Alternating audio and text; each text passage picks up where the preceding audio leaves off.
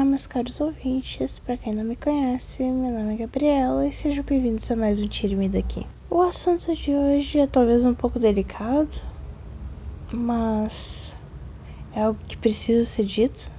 Hoje nós vamos falar de alguns fatores que tornam uma cena hot algo muito ruim. Para começar nossa lista, a gente tem o que eu considero um dos piores fatores de todos, que é quando o autor não está afim, não se sente confortável em escrever uma cena adulta, mas mesmo assim o faz. É algo visível na leitura, passa aquele sentimento de insegurança do autor e torna a leitura muito menos prazerosa. Desculpem o trocadilho, não foi intencional. Muitas pessoas ainda têm essa mentalidade de que uma história precisa obrigatoriamente ter uma cena de sexo para ser boa, sejam leitores ou autores, e isso faz com que alguns autores enfiem cena de sexo onde não faz sentido, onde não há necessidade, onde isso tem maior chance de arruinar uma história do que de ser um atrativo para ela. E o pior de tudo é essa posição em que a pessoa se coloca de escrever algo que não gosta para agradar os outros. A primeira pessoa que você tem que agradar quando se escreve é você mesmo. Ponto. Talvez a única. Obviamente a gente gosta de biscoito, de carinho, de atenção, de feedback positivo. Porém, não tem mérito nenhum em ganhar essas coisas se a gente faz algo que não nos deixa feliz. Se valorizem e valorizem o tempo e o esforço de vocês, escrevam algo que vocês gostam e escrevam algo que lhes deixe confortável. Aqui eu acho que eu posso emendar o autor que se sente confortável demais e por isso acho ok colocar sete cenas de sexo num capítulo só. Eu já li uma história assim, que o autor escrevia muito bem, o enredo todo era um dramalhão, assim, uma coisa bem gostosa de ler, porque nos deixava com curiosidade de saber o que, que ia acontecer com os personagens, porém tinha a pequena pausa para a hora da diversão. Só que a pequena pausa se tornava várias pausas.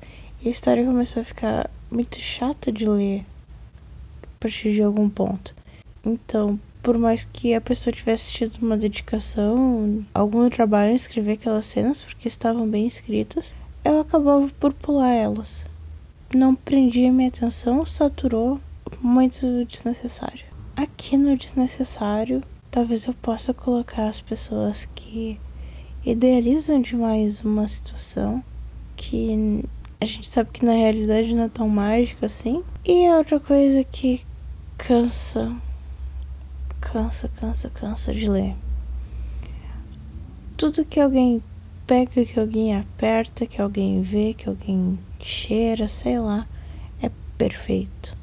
Especialmente se a cena tem uma mulher vai existir alguma coisa redonda e firme, ou uma cintura fina, delgada.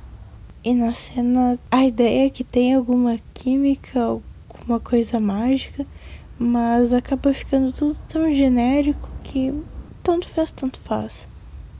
Aí não, não tem nada que diferencie aquele relacionamento de um outro qualquer. É, é tudo uma receita de bolo. Mas algumas pessoas elas ficam mais criativas na hora de escrever uma, uma safadeza.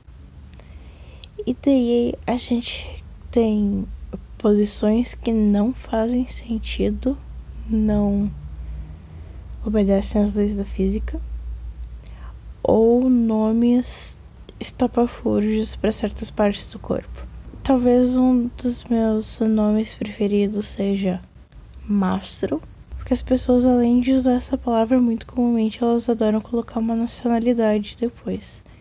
Então é muito comum ali que o, o rapaz italiano tenha um mastro italiano.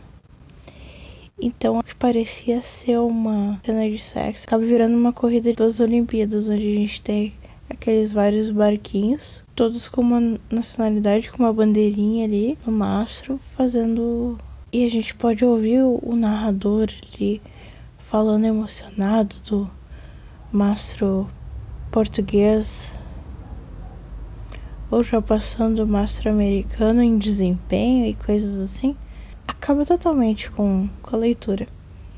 Isso também virou uma piada com algumas amigas e a gente se diverte muito falando da famigerada corrida de barcos. E também tem outros nomes que, quando a gente para pra pensar na palavra escolhida, também fica aquele hum.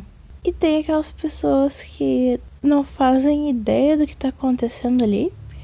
E aqui eu faço um adendo que histórias de alienígenas ou outras, outras espécies podem talvez se isentar dessa categoria. Mas tem muita coisa que podia ser resolvida com uma simples lida em um livro de escola que trate o sistema reprodutor. Tem certas coisas que não funcionam por o número indeterminado de horas ou vezes. Tem coisas que não se lubrificam sozinhas. Eu já vi algumas fics que eu pensei que o homem carregava um caminhão-pipa por entre as pernas, porque o cara saía jorrando por aí. E o que eu considero talvez o mais desrespeitoso de todos é que não se atribui somente ao sexo, mas também que é quando a pessoa escreve sobre um casal gay de dois homens, porém ela acha que como um deles está recebendo, porque na cabeça da pessoa só existe essa dinâmica, a pessoa se torna uma mulher. E por isso ela tem que agir de maneira esdrúxula, em outros sentidos. O que, e de novo, são todas coisas que a gente pode pesquisar como funciona, porque também o que mais me deixa chocada nessa história do, da falta de pesquisa é saber de gente que inclusive tem filho e não consegue entender como é que a coisa funciona. A gente não precisa ter experiência de tudo para poder falar sobre, para poder escrever, mas a gente pode pesquisar como funciona. E é algo simples que não dói, a gente não precisa assistir filmes de certos sites. Dá pra fazer uma pesquisa bem light, bem segura para todo mundo e escrever uma história melhor. Ah, bom, por isso é hoje, porque esse assunto me brocha demais. Ha! Nos sigam nas nossas redes sociais, participem do sorteio de Halloween que está acontecendo. Participem do sorteio de Halloween que está acontecendo, onde nós vamos sortear quatro contos de uma das nossas autoras parceiras, a JC Gray. Eu vou deixar o, o link para o vídeo de sorteio aqui embaixo.